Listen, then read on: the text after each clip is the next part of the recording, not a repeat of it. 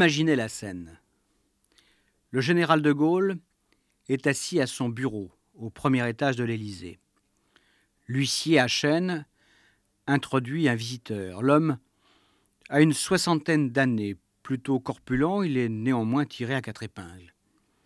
Il s'avance vers le bureau élyséen.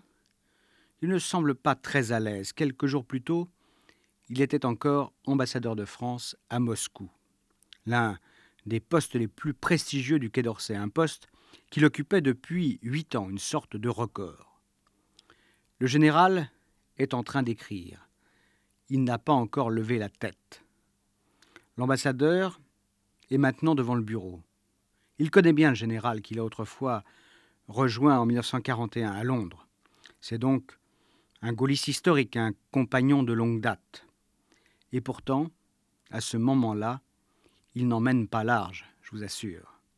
Et il reste debout devant De Gaulle comme un élève au piquet. Mais soudain, le général pose son stylo. Il lève la tête, dévisage l'ambassadeur, et il tonne. Alors de Jean, on couche? Tout est dit, enfin, presque tout.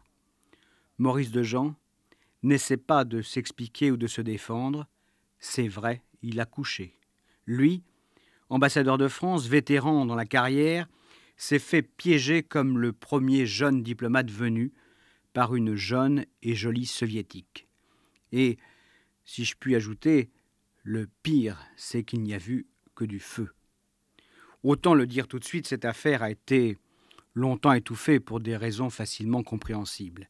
Et dans les années 70, un livre qui relatait en détail la faute de l'ambassadeur de Jean a même été censuré par son éditeur pour sa version française.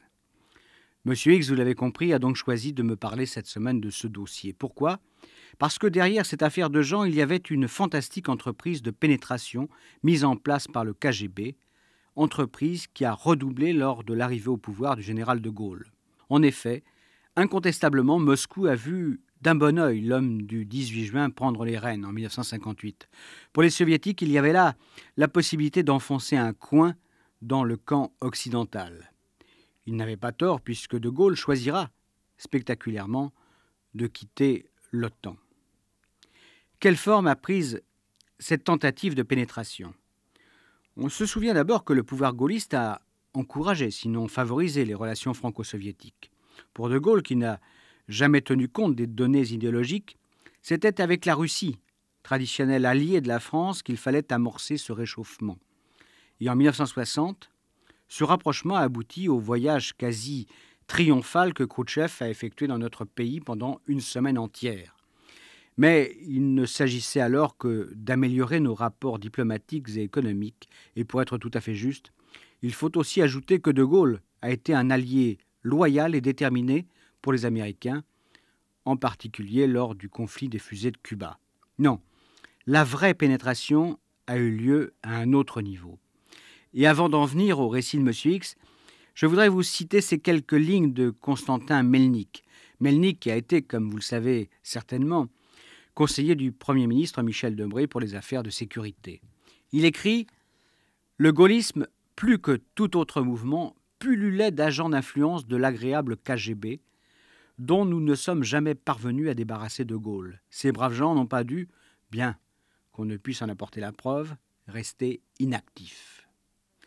Et l'on prétendra même, après les révélations d'un transfuge soviétique aux États-Unis, qu'un proche, très proche du général de Gaulle, était en réalité un agent de Moscou. C'est l'affaire Topaz. Des noms ont été prononcés, mais l'homme, s'il a vraiment existé, n'a jamais été démasqué. Dans un instant, donc, ce nouvel entretien avec M. X consacré à la pénétration soviétique en France dans les années 60 et au dossier de l'ambassadeur de Jean.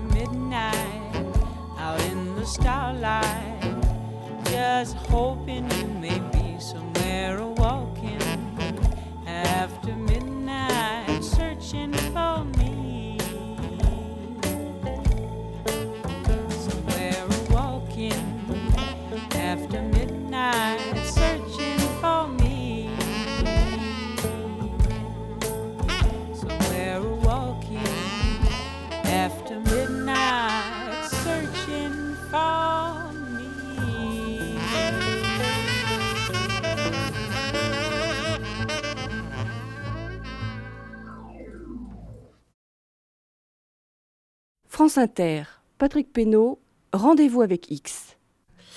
Bon, une question d'abord, hein, avant d'évoquer précisément l'affaire de Jean. Oui. En Angleterre, aux États-Unis, en Allemagne, des réseaux soviétiques considérables ont été démantelés au cours des années 60. C'est vrai, oui. hein?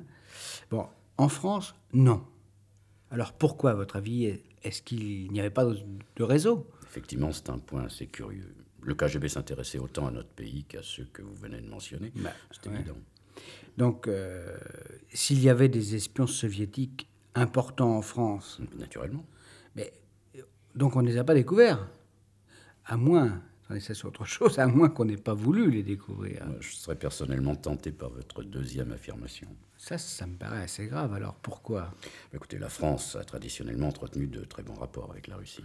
Ouais, ça, ça voudrait dire qu'on on n'a pas voulu, on n'aurait pas voulu ternir ces bonnes relations en arrêtant leurs espions Il y a un petit peu de ça, oui. Puis je vous rappelle que c'est Mitterrand le premier qui frappera un grand coup en organisant un charter de pseudo-diplomates soviétiques. Euh, Mais ça, c'est dans les années 80. Oui. Après euh, l'affaire Farwell que vous m'avez racontée, hein, si je me souviens bien. C'est exact, mais pendant des années, à l'exception de quelques types qu'on a pincés ça et là, on n'a jamais mis en lumière officiellement, en tout cas, euh, l'existence de véritables réseaux. D'ailleurs, dans l'affaire de Jean, on n'a pas crié sur les toits que l'ambassadeur de France à Moscou avait été compromis. Bien au contraire, on s'est soigneusement tu. Et pourquoi Pour quelle raison? Oh, la peur du ridicule d'abord, et puis ensuite, je le répète, on ne voulait vraiment pas fâcher les soviétiques en faisant un esclandre. La meilleure preuve, c'est que Maurice Dejean, s'il a vu sa brillante carrière diplomatique euh, terminée d'un seul coup, n'a subi aucune autre sanction. Bon, d'accord. Mais alors, se- selon vos sources, hein, euh, vos sources privilégiées, là, comment ça a commencé cette affaire de Jean? Si vous le permettez, auparavant, je voudrais quand même faire une parenthèse, puis tant pis si elle empiète un petit peu sur la chronologie. En juillet 1962, l'attaché militaire français à Moscou se suicide.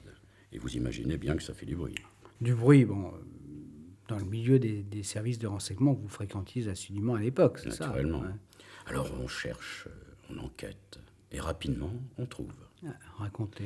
Eh bien, ce, ce militaire, le lieutenant-colonel, j'ai inutile de dire son nom, avait rencontré cinq ans plus tôt une étudiante russe, plutôt mignonne, une certaine Ada, Euh, Dans quelles conditions au cours d'un voyage en train à Vladivostok. Ah, Le transsibérien. Oui, dix jours de voyage dans le même compartiment, dix jours et dix nuits.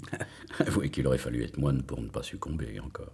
Oui, admettons. mais Enfin, donc le lieutenant-colonel et, et la jeune Ada, Eh oui, et j'imagine que la petite étudiante n'était pas tout à fait aussi innocente et, et amoureuse qu'elle le paraissait. bien entendu, c'était une créature du KGB.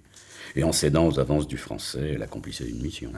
Oui, mais attendez, à l'époque, tout le monde savait qu'il fallait se méfier, surtout enfin, quand on occupe un, un poste aussi Je exposé. sais, je sais, mais enfin, que voulez-vous, les faiblesses sont humaines par nature. Donc, donc cet officier se fait euh, coincer. hein.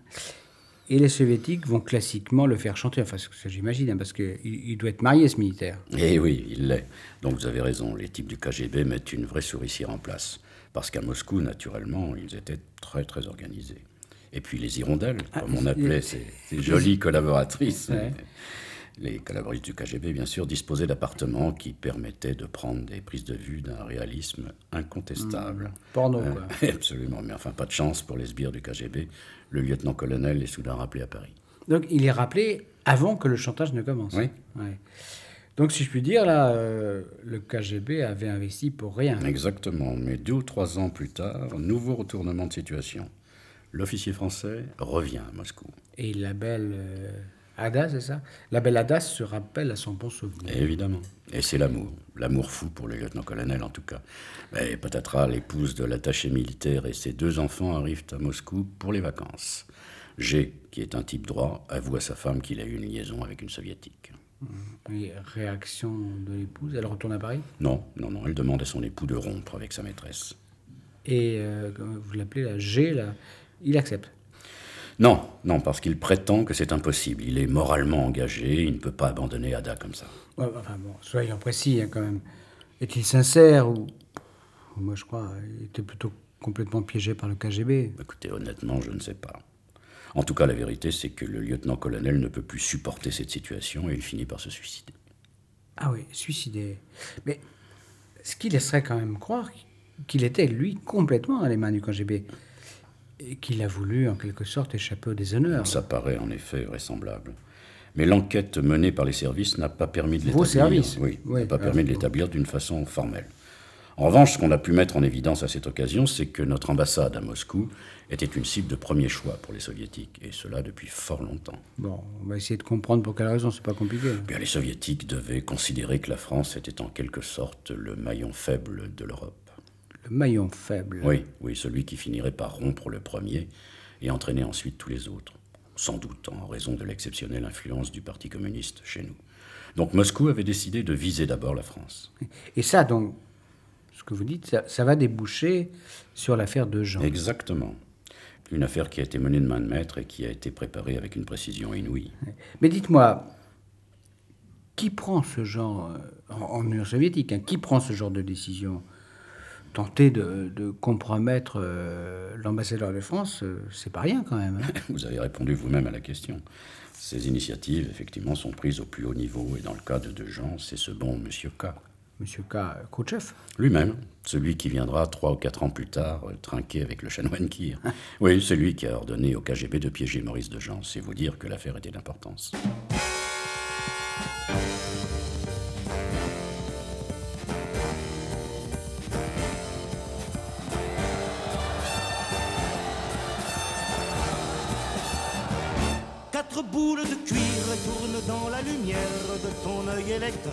Box, box, aux déesses de pierre. Quatre boules de cuir, mes poings contre les siens. Moi le jeune puncher. Box, box, lui le vieux kid marin. Kid marin, c'est un grand, et Dieu sait que je l'aime. Mais ses gants et mes gants ne pensent pas de même. Ô de pierre, pour atteindre ton cœur, il n'est qu'une manière. Box, box, box, il faut être vainqueur. Quatre boules de cuir sur quatre pieds de guerre bombardent le plexus. Box, box, l'angle du maxillaire. Quatre boules de cuir dans la cage du ring, son crochet je l'encaisse. Box, il esquive mon swing. Kid marin, j'en ai marre de notre réunion. Je vais te faire voir qui des deux est champion. Boxe Quatre boules de cuir et soudain de qui roulent, répandant leur châtaigne dans le cri de la foule. La joue sur le tapis, j'aperçois les chaussettes de l'arbitre là-haut. 4, 5, 6, 7, boxe. Enfant, je m'endormais sur des chaos de rêve, et c'est moi qu'on soutient, et c'est moi qu'on soulève. Et voici les vestiaires, on débande mes mains, Kid Marin vient me voir, ça ira mieux demain. Ô déesse de pierre, je prendrai ma revanche, et j'aurai ton sourire boxe comme une maison blanche.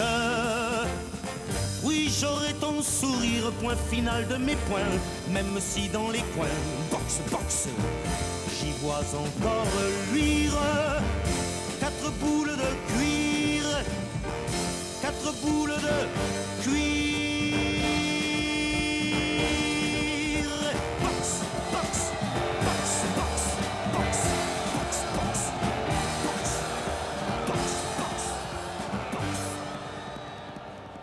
En commençant cette nouvelle émission, je vous ai parlé d'un livre qui avait été en partie censuré en France. Ce livre de John Barron, intitulé Le travail secret des agents soviétiques, raconte avec beaucoup de détails l'opération de Jean. Je cite Barron.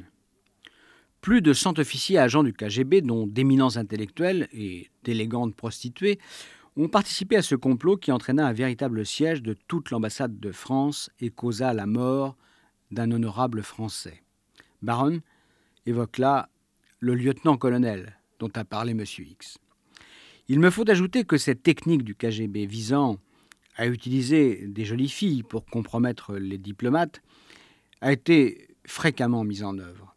Dans un article de la revue L'Histoire, Christopher Andrew, professeur d'histoire à Cambridge, révèle que le premier directeur de la CIA à Moscou, Edward Ellis Smith, est lui-même tombé dans les bras d'une employée qui travaillait pour le KGB. Et il affirme que la manœuvre s'est répétée avec un nombre impressionnant de diplomates occidentaux. Parmi eux, donc, Maurice Dejean, l'ambassadeur de France à Moscou, sur l'ordre de Khrouchtchev en personne. Dejean était depuis longtemps dans le collimateur du KGB. Mais pourquoi lui On sait pourquoi? Oui, oui, c'est pas très difficile à comprendre à cause de ses fonctions. D'abord, dès 1941, Dejean, qui a derrière lui une belle carrière de diplomate, est directeur des affaires politiques de la France libre à Londres. Il choisit le bon camp, lui. Ouais. Ensuite, il va aller de promotion en promotion jusqu'à sa nomination à Moscou au milieu des années 50. En outre, il est resté proche du général de Gaulle. Et le retour du général n'est pas improbable. Donc, euh, le KGB le surveille. Comme il surveille toutes les personnalités d'envergure. hein. Mais il y a une autre raison aussi. Dejean passe pour être pro-soviétique. Il est communiste? Je n'ai pas dit ça, j'ai dit pro-soviétique. C'est-à-dire qu'il a des sympathies pour euh, l'URSS, mais pas plus. Mais c'était assez à la mode dans ces années-là. Mais alors, si, si, s'il est pro-communiste, pourquoi essayer de le compromettre? On, Je sais pas, moi, on aurait pu au contraire euh, se contenter d'encourager ses sympathies. C'était pas suffisant. L'objectif du KGB, c'était bien d'en faire un véritable agent. Attendez, un agent, un espion ou un agent d'influence? Vous appelez ça comme vous voudrez. Oui. Alors que, comment, euh, d'après vous, le, le KGB procède? Dès que Dejean arrive à Moscou, on le met, lui et sa femme, sous une surveillance permanente. Et croyez-moi, les soviétiques savaient y faire. et, et concrètement, ça se passe comment Bah, D'abord, on place auprès du couple des collaborateurs dévoués. Le chauffeur de M. Dejean est un type du KGB. Et la femme de chambre de Mme Dejean appartient aussi à la centrale soviétique. Ce n'est pas suffisant. On place aussi des micros un petit peu partout. Et jusque dans la chambre à coucher des Dejean. Ça, c'est. Enfin bon. Et le but Bah, connaître tout du couple. et de ces éventuelles, euh, comment faiblesses. Voilà. Et le KGB découvre quelque chose? Oui, il apparaît clairement que l'ambassadeur, qui a une bonne cinquantaine, est un petit peu chatouillé par le démon de midi. Ça, c'est pas très original. Peut-être, mais enfin, c'est quand même intéressant. Et le KGB va utiliser habilement l'information. La cheville ouvrière de l'opération va être un spécialiste, un certain Krotkov. Qui c'est celui-là? Bon, officiellement, il est dramaturge et scénariste. Ah, un intellectuel. hein, oui, ça. oui. Ouais. Enfin, disons, un type très introduit dans les cercles littéraires. C'est par exemple un ami des Pasternak, Ah, quand même. qui fréquente aussi euh, beaucoup, en raison de sa profession, le monde du théâtre et du cinéma. Vous voyez, je veux en dire. Hum, les actrices? Par exemple, oui, les actrices. Le travail officieux de Krotkov, c'est de recruter des comédiennes pas trop farouches, pour le KGB. donc. naturellement. Alors, soyons clairs, là, votre Krotkov, au fond, c'est une sorte de proxénète, non? On peut voir les choses comme ça, mais attention, c'est un type qui porte beau, qui est cultivé, charmeur. Il n'empêche. Hein. D'accord. Alors, comment, comment ça se passe avec euh, de Jean, l'ambassadeur de France, ça, je rappelle hein? Curieusement, Curieusement, je vous écoute. là. eh bien la première cible, ce n'est pas l'ambassadeur, mais la femme de l'ambassadeur. Parce qu'on on va essayer de la séduire. En quelque sorte, oui. Écoutez, je vais être franc, je ne sais pas si Madame de Jean a succombé ou pas, hein, peu importe. Ce qui compte, c'est que Krotkov, très habilement, s'est introduit dans son entourage. Et il n'était pas seul. Avec lui, il y avait un garçon qui était une vedette à l'époque, un nommé Orlov, un chanteur. Orlov comme le, le favori de la Grande Catherine. Oui, oui, il y a des noms qui doivent être prédestinés. Et lui aussi, à votre avis, c'était un agent du KGB Un agent occasionnel, oui. Célèbre, très beau, très séduisant. Il avait pour mission de séduire les étrangères. Il paraît que son tableau de chasse était particulièrement bien rempli. Ah oui.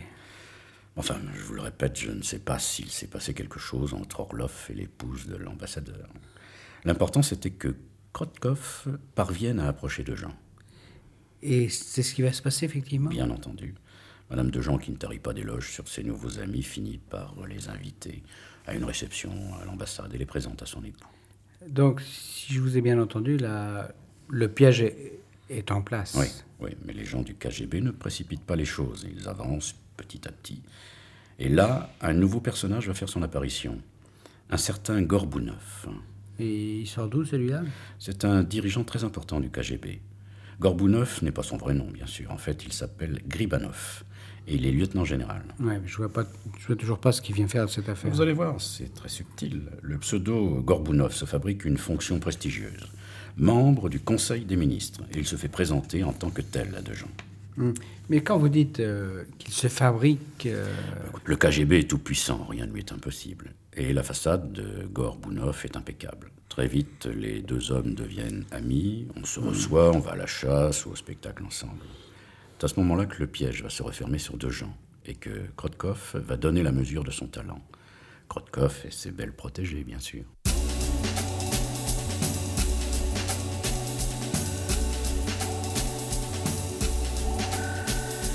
Mieux que ta bouche, mieux que tes lèvres, tes omoplates, tes yeux. Mieux que ton coude à ma fenêtre. Non, Dieu n'a pas trouvé mieux. Mieux que l'agneau, que la belette, ou que tes poignets gracieux.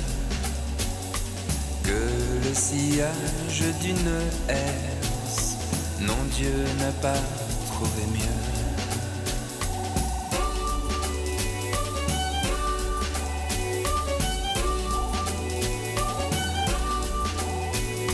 Mieux qu'une brume qui se lève, mieux que le renard peureux, mieux que le fruit, mieux que son zeste, que de passer aux aveux, mieux que le goût de la noisette, mieux que de rêver à deux,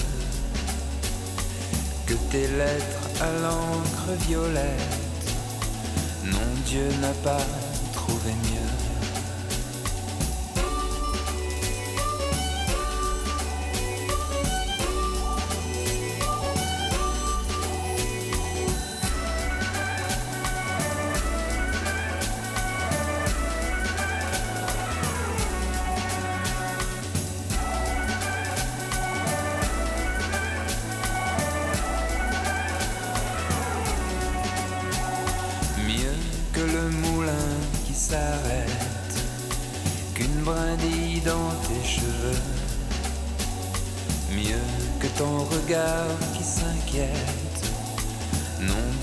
Pas trouvé mieux.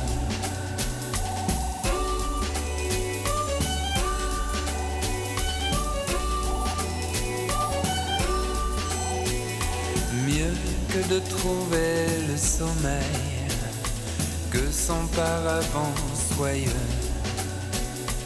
que le vertige en Mercedes dans la matrice des cieux, mieux que le que l'arrêt de l'imbécile heureux, que toi pour me laisser en reste, non Dieu n'a pas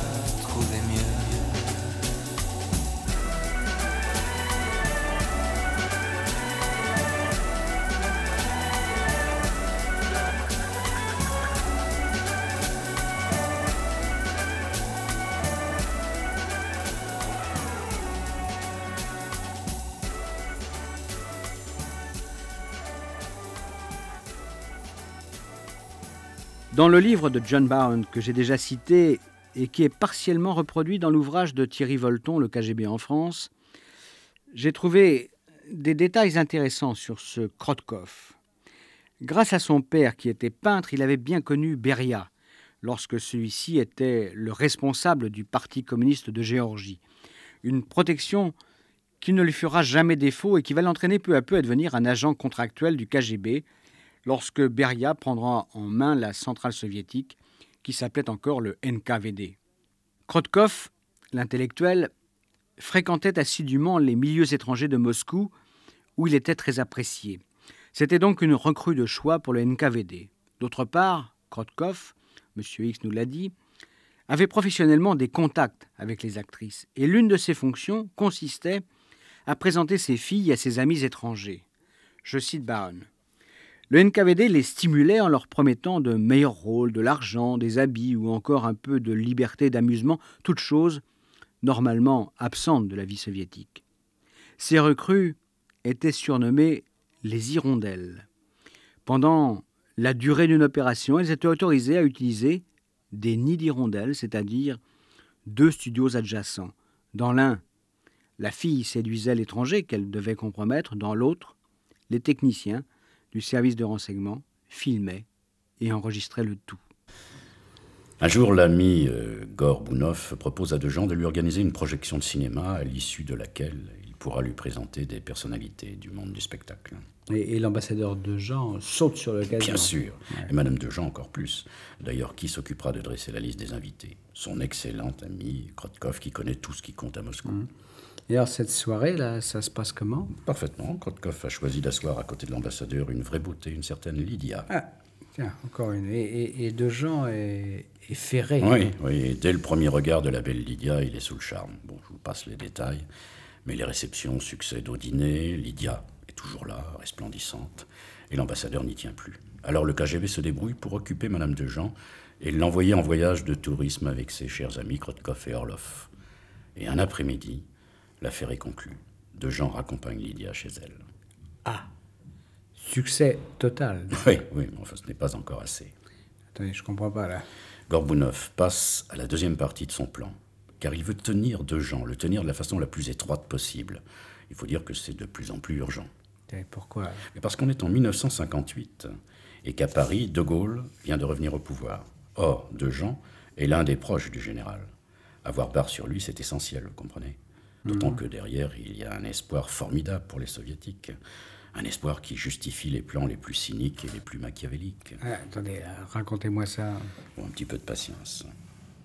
Donc, Gorbounov, si j'ose dire, va passer à la vitesse supérieure. D'abord, il donne l'ordre à Lydia de disparaître de la circulation. Vous imaginez le désarroi de notre ambassadeur. Euh, à peu près, l'ambassadeur amoureux. hein. Mais pourquoi, cette disparition de, de- de la scène de Lydia Gorbounov veut laisser mariner de Jean quelque temps. Marinée. Ouais, et enfin, il s'arrange pour lui présenter une nouvelle hirondelle, une certaine Larissa, qu'on appelle familièrement Laura. Et ça, ça, c'est, encore une, une actrice de l'écurie euh, Krotkov. Bien sûr. Et Laura, à votre avis, Laura succède comme ça à Lydia dans le cœur de l'ambassadeur? Assez rapidement, mais attention, il y a une différence de taille entre les deux femmes. L'une, Lydia, était célibataire, tandis que Laura, elle, est mariée. Et son époux, un géologue, est particulièrement jaloux. Heureusement, il fait de fréquents et longs séjours professionnels en Sibérie. Oui, ça, ça me paraît euh, assez pratique. Et qu'y a-t-il de vrai là-dessous là? Rien. Naturellement, Laura n'a jamais été mariée. Bon, pourquoi alors euh, avoir inventé tous ces mensonges? Parce que Gorbounov prépare à l'intention de son bon ami de Jean une scène de vaudeville particulièrement gratinée. Euh, attendez, Le retour du faux mari Bien sûr, vous avez deviné. Et voilà comment ça se passe. Un jour, euh, l'ambassadeur de France est en train de roucouler avec Laura dans l'appartement de cette dernière. Roucoulé. Ouais, bon, bref, passons. Et soudain, le mari débarque. Alors, c'est un méchant, hein, c'est une vraie brute. Et il cogne. Oui. Et puis, pour donner plus de véracité à la scène, après avoir sévèrement corrigé de Jean, il s'occupe aussi de Laura qu'il frappe sans ménagement. Bon, ça me paraît simple. hein. Ce type est un, un type du KGB, c'est ça. Hein Oui, et puis un homme de main très bien entraîné. alors, situation délicate, que se passe-t-il? Eh bien, le mari outragé menace de provoquer un scandale et de porter plainte. Et De Jean a non seulement été corrigé, mais il risque maintenant de voir sa carrière compromise si l'affaire devient publique. Conclusion, il va voir le seul homme à qui il puisse raconter l'affaire, son ami Gorbounov, qui occupe de si hautes fonctions au sein du pouvoir soviétique. Et euh, bah, bien sûr, il, il lui demande d'arranger les choses. Très juste. Et vous imaginez bien que Gorbounov se fait un malin plaisir d'obliger son ami. Rassurez-vous, de Jean, je vais mettre à la raison ce mari jaloux, j'en fais mon affaire. Vous jouez bien le rôle, ouais. Donc, à partir de ce moment, De Jean euh, n'a plus rien à, à refuser à, Gor- à Gorbounov. Vous avez compris, oui, l'ambassadeur de France est désormais pieds et poings liés. C'était un succès sur toute la ligne pour le KGB. Mais est-ce qu'on a une idée des, des conséquences de, de cette compromission de De Jean Vous voulez dire, est-ce que De Jean a trahi? Bah oui. ben, C'est pas du tout ce qu'on attendait de lui. Alors, je comprends pas là. Pourquoi autant d'efforts? Mais parce que je vous l'ai laissé entendre. Le KGB nourrissait de plus grands espoirs. Quels espoirs? Eh bien, les soviétiques pensaient que Maurice de Jean, en raison de ses relations privilégiées avec le général de Gaulle, avait de très grandes chances de devenir un jour son ministre des Affaires étrangères. Et ils ne voulaient pas activer de Jean avant. Parce qu'il craignait. L'activer avant, ça, il craignait de le rendre suspect. Exactement. Bon, il faut reconnaître que le jeu en valait la chandelle, non? Tenir le ministre français des Affaires étrangères, c'était quand même autrement plus intéressant que manipuler un ambassadeur. Oui, mais euh, à ma connaissance, euh, De Jean n'a jamais été ministre. Non, hein. non. D'abord, je ne sais pas si De Gaulle a vraiment imaginé un jour en faire un ministre des Affaires étrangères. Et puis ensuite, il y a eu la défection de Krotkov. Euh, Krotkov, le, le proxénète des belles actrices. Oui, oui, oui. Un jour, peu de temps après d'ailleurs le suicide de ce lieutenant-colonel dont je vous parlais au début de cet entretien, Krotkov a craqué. Des romans? Oui, que voulez-vous, même les proxénètes peuvent avoir de la morale après tout. Bon, enfin, dégoûté, il a profité d'un voyage en Occident pour choisir la liberté, comme on disait à l'époque. Et tout de suite, il s'est confié. Et à qui il s'est confié? Ben, nos amis, les Anglais. Et ce qu'il a raconté a paru tellement énorme que les gars de l'intelligence service ont immédiatement alerté leurs collègues français, pour une fois. Oui, mais enfin, ça n'a pas dû tout à fait surprendre ceci, puisque vous m'avez dit hein, qu'après le suicide à Moscou du lieutenant-colonel, nos services de renseignement avaient pu établir que l'ambassade française était un objectif prioritaire pour le KGB. D'accord, mais apprendre que l'ambassadeur en personne est compromis, ça fait quand même une sacrée différence. Mais, attendez, vous avez quand même dit que, que l'affaire avait été étouffée, c'est bien ça. hein? Oui, mais de gens, dès qu'on a eu la certitude que le transfuge Krotkov disait bien la vérité, a été aussitôt rappelé à Paris. Je vous prie de croire qu'on l'a sérieusement cuisiné. Sérieusement. Et, et il a parlé? Il a tout déballé. Il faut dire que monsieur l'ambassadeur n'était pas très fier. Se faire pincer comme ça par une jolie fille, n'est-ce pas? Oui, je comprends, mais vous avez dit précédemment hein, qu'il n'avait pas trahi. Bon, c'est au cours euh, de cet interrogatoire très, très spécial que vous en avez acquis la certitude? Mais qu'est-ce qui vous fait croire que j'ai assisté à ces Ouais, interrogatoires? Je sais pas, une idée comme ça, répondez. là. Eh bien oui, deux gens avaient couché, comme lui a reproché plus tard le général, mais il n'avait pas trahi. On a pu l'établir formellement en interrogeant aussi son entourage et ses collègues de, de l'ambassade. Et s'il n'a pas trahi, euh, bah, c'est peut-être parce qu'il n'en avait pas eu le temps, non? Ou que les soviétiques ne lui avaient pas encore demandé de trahir. Écoutez, je vous laisse la responsabilité de ce propos. Pour ma part, je n'ajouterai rien.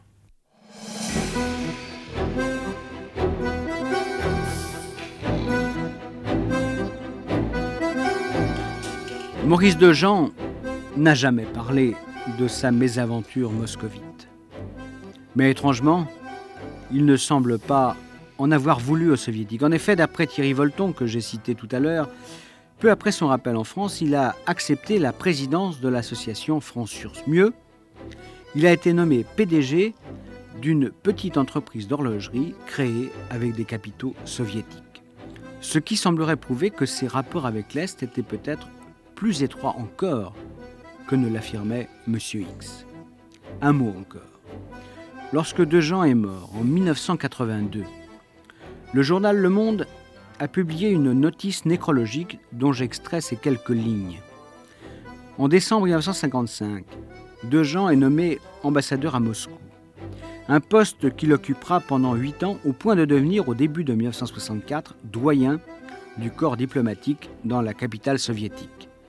Le général de Gaulle dut cependant le rappeler à cette date, à la suite des révélations d'un transfuge du KGB relatant des aventures sentimentales compromettantes pour l'ambassadeur. C'est à ma connaissance la première fois que la presse française a fait allusion à cette affaire, presque 20 ans après les faits. À samedi prochain pour un nouveau rendez-vous avec Monsieur X.